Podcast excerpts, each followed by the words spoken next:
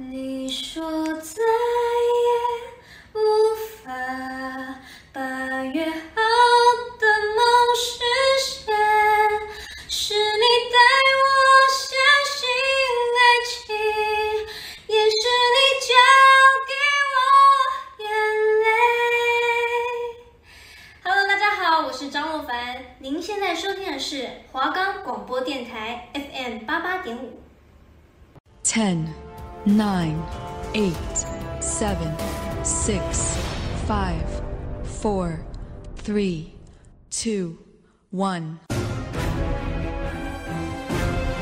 史在走，时代你有。当天头条，隔天望。奇异狗博士陪你旺旺旺！我是巧儿，我是雅轩，今天不搞笑，陪你搜罗社会大故事，一起探索人生深处大秘密。奇异狗博士陪你探索新知识。我们的节目可以在 Free Story、Spotify、Apple Podcast、Google Podcast、Podcast Cat SoundOn Player 等平台上搜寻华冈电台，就可以听到我们的节目喽。Hello，大家好，我们是奇异狗博士。我是巧儿，我是雅轩，最近又到了期中考，我跟雅轩都是最近才开始上课的人。那我们今天呢，我们要所要分享的命案是有关于艺人的一个命案，也跟我们刚刚讲的事情有关，是没错，要做最后的事情，但是因为他想做自己最想做的事情，但他也留下了他身边的人一些伤害，是没错。对，那我们今天要分享的命案是叫做白小燕命案。是，那这个故事是怎么样发展的呢？好，白小燕命案，相信大家都耳熟能详。白小燕呢，她就是白冰冰的女儿。对，那我们先大概跟大家科普一下这个命案的一些过程。那这个命案发生在一九九七年的四月十四号。那我们先讲这个命案的主要杀人犯有三个人，是陈进兴、林春生跟高天明合伙，就他们算是一个团歹徒团体，坏蛋团。对，然后呢，他们。绑架了知名艺人的女儿白小燕，是白冰冰的女儿白冰冰的女儿。那那时候是要求要有五百万的美元。美元，哎、欸，那你们能够想象美元在那个时候价值是多高？因为现在差不多是三十，这差不多二十几年前了。像一比三十，那那时候应该很大。对，因为那时候你妈妈有听你妈妈说吧，一块钱就可以买科学面的。对对对对。那现在已经涨到十块了。对。所以五百万真的是一个天价。那。他白小燕是在四月二十八号的时候被发现，那那时候他的死伤是很已经很严重，而且他是在呃中排的水沟里面对被发现的，而且被发现的时候他已经其其实已经死亡了十四天了。对，那那时候他都在筹钱，那过程中呢，他在绑架白小燕的时候啊，他们三个过程中又绑架了那个台北县议会的议员蔡明堂，但蔡明堂是没事情。他没发生事情，然后再绑北投的商人，然后之后再绑了整形外科的诊所嘛，医生是没错，嗯，那就是这样子。他们这个坏蛋团体呢，他们为什么会绑架这个白小燕？是因为那时候白冰冰她正是正在走红的时候。对，在走红的时候，那时候就是，呃，可能歌舞厅啊这些啊，或是有一些秀场啊，白冰冰都会到这些的餐厅里面去帮忙唱唱歌。那时候她其实就是算蛮红的这样子，但那时候有太多人想要请白冰冰来到他们的秀场唱歌，所以原本合作的那一家西餐厅，白冰冰就将它调价可能到一万块，原本是五千呐，然后调价到一万，是。那对方就可能觉得不爽啊，就哎、欸、本来是五千啊，怎么变到一万？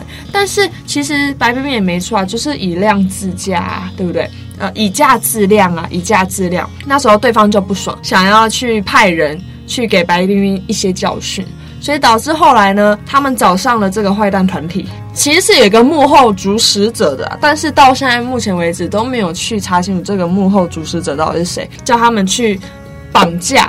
白冰冰其实本来是要去绑架白冰冰的，但是因为白冰冰是艺人嘛，所以作息不太习惯，所以反而目标转移到白小燕身上。那是有一天，白小燕她早上起床的时候要去上学的时候，白冰冰起床，她提前了三十分钟叫白冰冰起床，但是白冰冰一直没起床，她就说想要再睡三十分钟，这也蛮可爱的一个互动。她就一个最后，她这是一个白冰冰她在回忆。他跟白小燕的最后一场互动，是就是白小燕特别起床为妈妈多调了三十分钟的闹钟，是，然后就跟妈妈说说，哎、欸，妈妈，那我去上课喽。然后就这样看帕佩离去。但白小燕她其实也跟一般一般的学生一样，就是走路去上课啊。呃，因为白冰冰想要给她一个教育，说不是特别，就是我们家有钱，所以要请司机，就让她跟别人不一样。就是走路，对，她也是非常平凡的学生。去学校的途中，歹徒骑着面包车，然后到他旁边就把他绑架了起来。过了一阵子，那那个过程中，其实白冰冰她心里都不知道。是，那那时候她在想的法是：哇，我的女儿看着她背影离开，哇，我的女儿已经到了窈窕淑女的时候了。那她会有很多男生追求啊，那我该怎么教育她？但她没想到有坏事要发生了，对，永远见不到女儿了。对，然后后来呢，他们家就寄到了一个包裹，白冰冰他们去把这个包裹打开。发现天呐，竟然是他女儿的小拇指哎，左手的小拇指就这样一个指节，惊惊吓到说哎。他的女儿是不是被绑架？是不是现在就是在遭遇不测？因为还有写一封信，是他女儿的笔迹，写着上面写着说他被绑架了，就是妈妈快点来救他。对，他心里觉得妈妈一定会来救他。对，就是他们要五百万，对，不然我会他们会置于我死，如果没有的话会置于我死地这样。那白冰冰就非常的害怕，因为女儿已经被绑架，然后就。赶紧报警，派出警方来追查这些的。那因为那时候呢，白冰冰是艺人，然后她女儿被绑架，那一定会造成媒体轰动，就会一直想要去报道这件事情。然后那时候媒体呢，再加上警察，其实非常大的阵仗已经去，而且那时候媒体呢，为了抢头条或者是抢报道。都会写的很浮夸，或者是写的没有根据事实这样子。歹徒他们他们也就很生气，就觉得哎，怎么会搞成这样子，或者是哎，怎么这么大？但我觉得像我们现在在读媒体，嗯，那新闻也有一个很大的重点，大家都知道这个消息，但大家都怕谁先报了出去。是没错。那那时候他们告诉警方，警方在应该是要偷偷的去做这件事情，但风声走漏了，那媒体过来了。好，当时就是媒体的时候已经守候在外面，然后那时候呢，报纸已经开始报道了，报道说，哎，因为白冰冰那时候这么轰动全台湾的一个人，那当时就说，哦，白小燕已经被被逮捕啦，被歹徒逮捕啊，怎样怎样的。那那时候歹徒歹徒在信里面有说，不准告诉任何人，你就是一个人过来，带着五百万美金，嗯，这样子。那白冰冰他们那时候还有去三次哦，就是他们有对。呃，真正白冰冰要给他们，他们其实有约出来三次，但是都没有成功给到。对，而且前面两次呢，其实第一次的时候，白冰冰还要确认说，哎，那好，那我给你钱，那我要确认我的女儿是不是还活着，所以他女儿还有出生。但是因为歹徒其实也很聪明，他所有的电话都不会到太长，因为他一定知道哦，警方会有监听，所以就是都非常的短暂，而且讯号也不是很好，所以让警察也没有办法去。对到这个讯号的来源地是在哪里？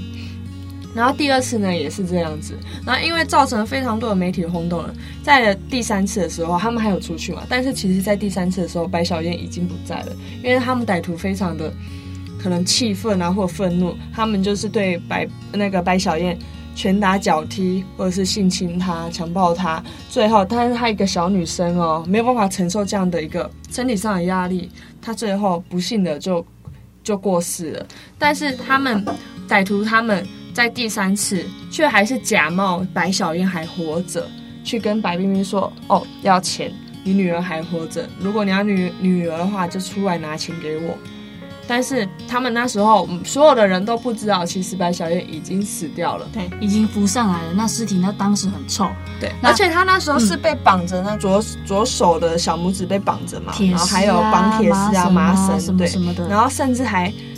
绑了六个大榔头，就是要让他的尸体整个沉到下面。那为什么后来会发现到白小燕的尸体呢？因为其实过了十四天，这其实也很神奇。因为你其实被榔头绑在下面的话，其实你是非常重的，是根本如果照常理来讲的话，你觉得扶得起来吗？扶不起来，绝对扶不起来。但在十四天之后，可能就是是说白小燕可能是一个非常孝顺的女儿，就是要让赶要让她妈妈赶快找到她。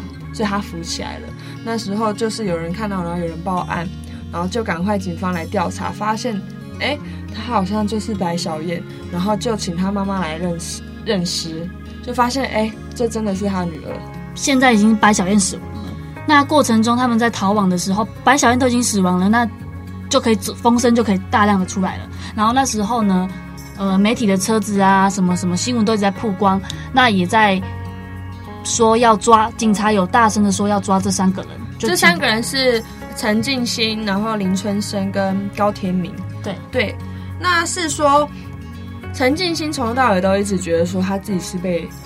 呃，他是一个小弟啦，就是别人叫他做什么，他要做什么。然后大哥是高天明，然后为什么当初会找陈静心来一起办这个绑，呃绑绑票这个方案，是因为他觉得陈进兴那边有管道是可以去拿到枪的。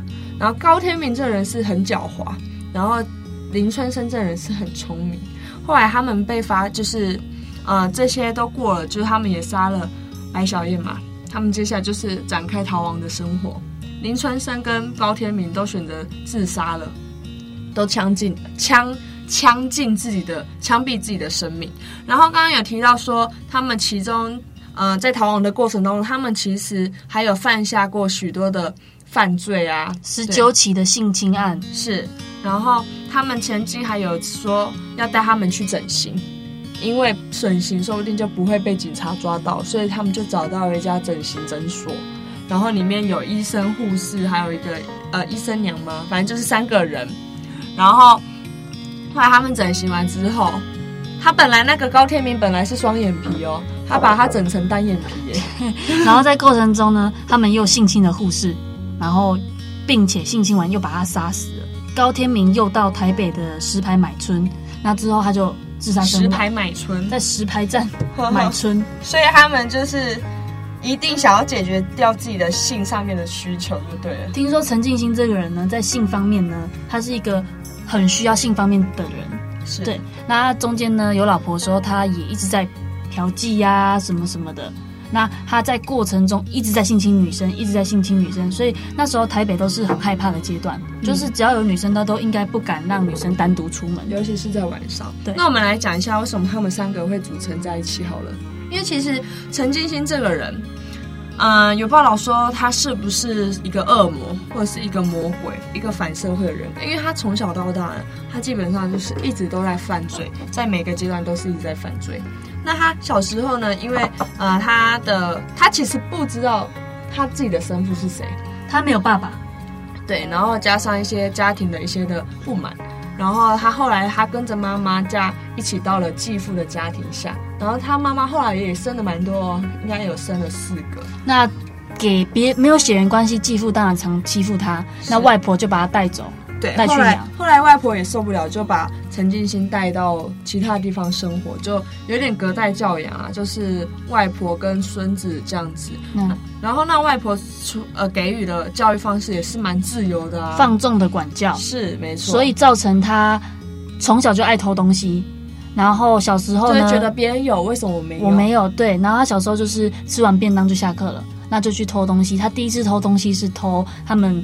家里附近有人的那个水管铁的拿去卖，那这时候就是第一次被关少年管化院，关了三年。是，那在过程中他练习了一手的好字，所以他写字很漂亮。嗯，他写字很漂亮，而且他其实后来啊，他出来之后呢，他其实也认识到了一些的狐群狗党，就是一些的小混混啊，然后会进行一些撞球啊等等之类的。那没有钱的话，他就会去回收厂那边帮忙捡废铁啊，然后赚钱这样子。然后后来也是因为各样大大小小的犯罪，他又再进去了那个监狱里面。他有一次到了绿岛的监狱里面，那其实，在绿岛，我个人觉得他在绿岛应该算过得蛮开心，在那个监狱里面，因为他还有在里面担任什么康乐鼓掌啊，然后主持活动啊，然后拿了很多的奖状，所以他这人口才应该是蛮好的，哦，人缘应该不错，所以在这里认识到了另外两个兄弟，是刚好这另外两个兄弟就是林春生跟高天明，对。是，那他在这个绿岛，他曾经有尝试过要逃狱，又再被抓回来，又再加了两年。然后反正他就是，他其实人生有一大半时间都是在监狱里面度过，十七年，是有十七年。但是所谓的只这十七年，不是你一路被关到十七年，而是陆陆续续，陆陆续续。对，那他，我觉得他，你觉得他有在改善他自己的？他关出来之后，他们三个就开了那个赌场事业嘛？是。那就是因为那时候台湾很盛行，对刚盛行那个赌博电玩，对对对。那那时候就认就是有钱了。那有钱，他这个时候是赚很多钱，他们三个赚了很多钱，是人生的高峰巅峰。那也在这个巅峰的时候，他认识了他的老婆，在舞厅里面，那他算是一见钟情，就有点浪子回头的感觉。嗯，原本都很爱玩女生啊、嫖妓啊什么，但他这次决定定下来了。那生了两个小孩，但是你觉得他的结婚也没有因为结婚他而哦真心的爱一个人，他真的爱他，但是是想要控制他，是。他其实有点占有欲比较强，或者是呃控制控制欲比较强。嗯、他觉得他的老婆是他的财产，别人是他的东西，对，是他的东西。别人看起来，哎，别人欺负他老婆，他会打别人，是有情有义吗？不是，是他觉得别人碰他的东西了。老婆只有自己能打，别人不能打。这个是那个后来他进监狱之后，那些心理师给他的一个鉴定之后。然后给社会的一个答案，对，嗯，因为他在他结婚的过程当中，其实他那一阵子呢，他算是人生的癫狂，他有钱有钱了，也有儿子，有妻子，有妻子，有有银子，有儿子，全部都有了，什么都有了。对，其实人生过得算不错。那最后为什么会参与到这个绑票的命案？是因为那时候政府正在有一个政府正在争。就是把所有的关于赌博的行业全部撤掉。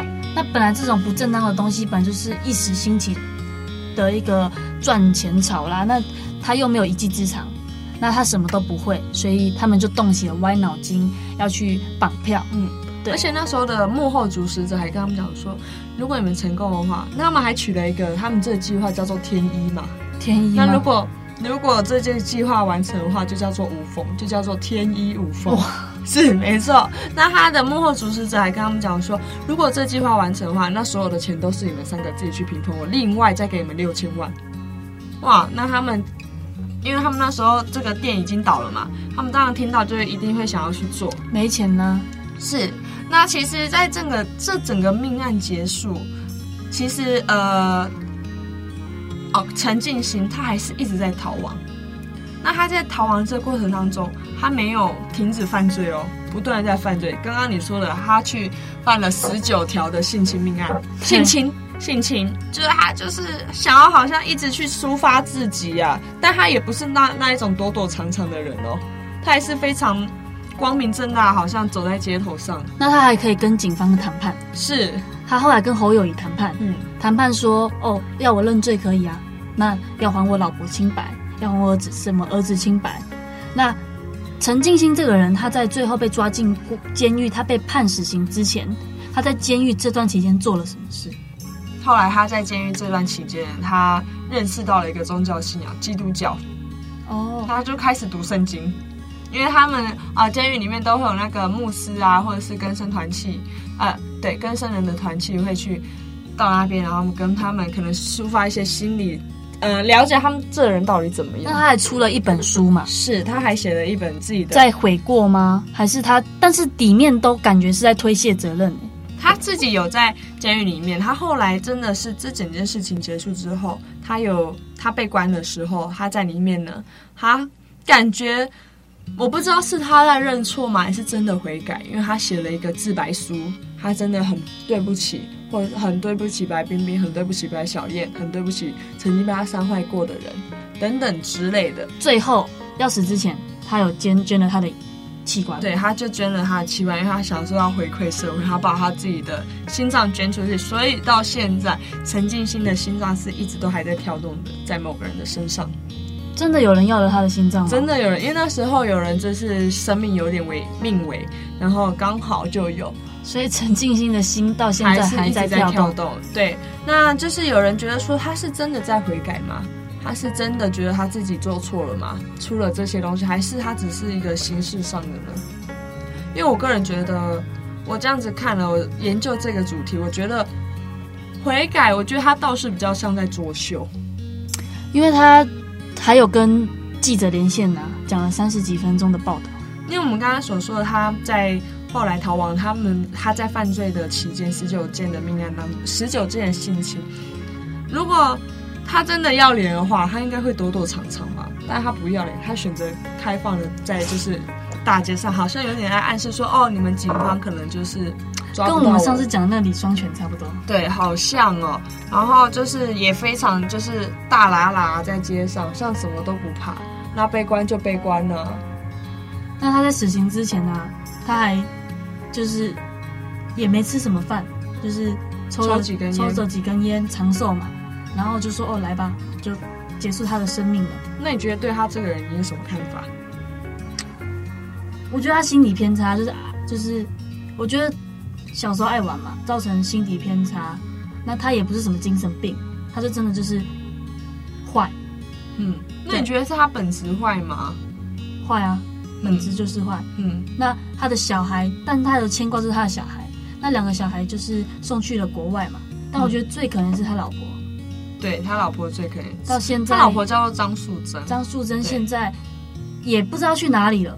他又要跟他儿子分开，因为他们其实那时候他们两个结婚的时候，其实啊、呃，你说我们刚刚说到陈静心对他老婆一见钟情嘛，但他们其实之后结婚了，他还是会对老婆施暴啊。而且他们年纪差很大，一个三十五岁，一个二十一个二十一岁，十四岁的差距，那他还是会对他老婆施暴。等于我们这个年纪就嫁给陈进兴，对，好可怕啊！这个年纪我们就结婚了。然后，呃，或者是因为如果如果你要在身体上面，虽然你们已经是夫妻了，但如果你要在一定的身体上面有互动的话，对方不太愿意的话，那可能那也是会造成性侵，性就是性暴力。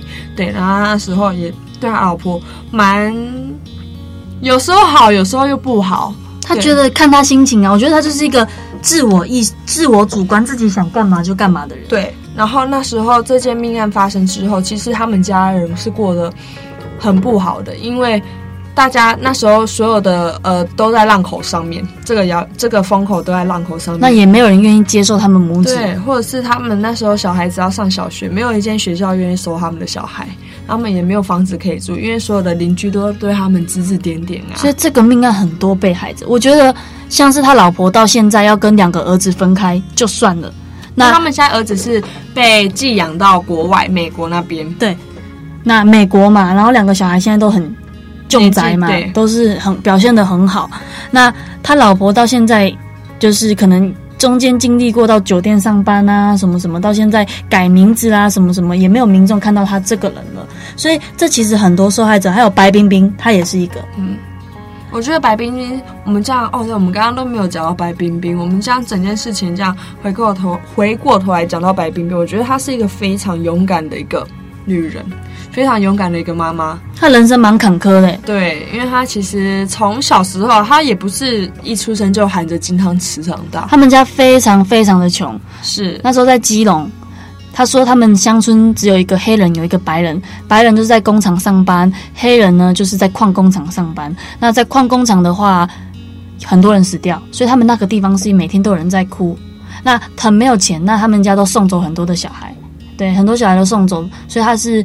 在他红的时候、有钱的时候，他才跟他的兄弟姐妹团聚。嗯、对对，然后他的感情生活也不是这么的顺利。对，因为他其实有嫁到日本去，一个有名的漫画家。是，那他的日本呃不，他的他跟她老公结婚五年后，她老公出外遇。中间过程中，她老公就很爱外遇。是，她想说结婚后会改，但是她抓奸在床，强在床就算了，对方女生也看不起他，就觉得理所当然。男生也觉得你走吧。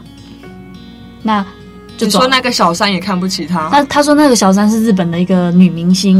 那那时候他抓奸在在床的时候，那女明星就把身体用棉被遮住，然后抽根烟，然后看着她老公说：“哦，你处理你老婆吧。”然后她老公就说：“你走吧。”那那时候她已经怀孕七个月了。嗯，因为她那时候已经有白小燕了。对。那你觉得一个女明星在台湾那时候也要红不红的？那你又有怀孕，在那个这么这么那种这么。那种年代嘛，五十呃七十几年代、五十几年代那种年代，你觉得到现在这个年代，你有小孩的话，你要出来当歌星就不太会红，尤其是那个那么封闭的年代，那他该怎么办？嗯，那后来他生出了白小燕，他的精神寄托在白白小燕身上，过程中他也唱歌星唱了红了，啊，他人生到了巅峰，但他的小孩就这样没了。那一个妈妈要想着她女儿怎么被施暴的过程，手指断了，怎么被丢下去，怎么被。你脑中都是那个画面，你要怎么活下去啊？而且那时候很多邻居都是在他耳边说：“哎、欸，那会不会呃，改天又寄什么，改天又寄什么，改天又寄什么啊，他就每天都活在这个恐惧当中。就会不会哪一天好，明天可能记耳朵，明天可能记舌头、嘴巴什么之类，都是一个每天都是胆战心惊的，很恐怖。还有你要想说，嗯，重点是女儿如果是真的哦，没有痛苦的离开，那你还是会心痛，但是你是想念。嗯、但他想的不是想念女儿了，他是想说，他那时候被施暴的过程，他那时候被丢入海底的过程，他那时候没有吃一一一粒一米一粒诶一粒米饭，没有喝一口水。就是这样被施暴，那他那时候真的每天都生不如死。嗯，没错。后来他创了一个白小燕基金会。嗯哼哼，那个白小燕基金会就是他会，他后来帮他就是出了一本书，对，然后将这所有的书的书费呢都捐赠到呃国中当中，想要帮助国中人、国中的青年呢，他们找到自己，可以不要走到坏的路途上面。因为他那时候白小燕呢，就是在一个国中的一个阶段。对，然后透过，我觉得他其实真的是一个很勇敢，因为如果你发生到这发，你一生都过了这么坎坷，然后又呃女儿又被人家这样子，真的那个活下来的勇气、希望，我真的不会，真的不知道是为了什么而活下来。后来他还一直呃帮自己做试管婴儿啊什么什么的，但他都没有成功怀孕，他只想要。别人说他想要把白小白小燕生回来，但他说不是，他是自私的想要有一个人陪他，因为他没有老公，没有什么亲人，什么都没有，只有自己一个人。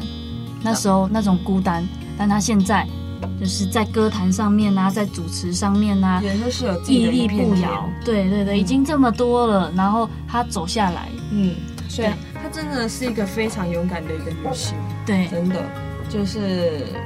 所经历的大风大浪是我们所无法想象的。就平常我们会觉得哇好累哦，但是他真的是远超过我们所能够想象的累或者是辛苦这样子。那我们今天所有的呃这样的故事，我们就是在分享关于白冰冰、白小燕以及这样子说的一个歹徒啊，他们怎么样犯罪，他们的心理的揣测。是，所以还是鼓励，还是要跟各位的女性说。不管怎么样，你如呃，无论无时无刻，你都要选择保护好自己。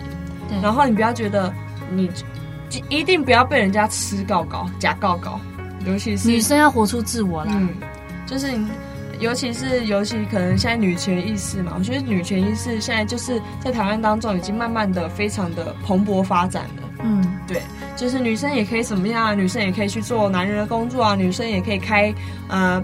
呃，当司机啊，或者是怎么样怎么样，就是那些刻板印象已经都去除掉。但是我觉得女生可能在天生上面，我们力气可能就比较小，或者怎么样怎么样。那你一定要选择，你一定要好好保护自己。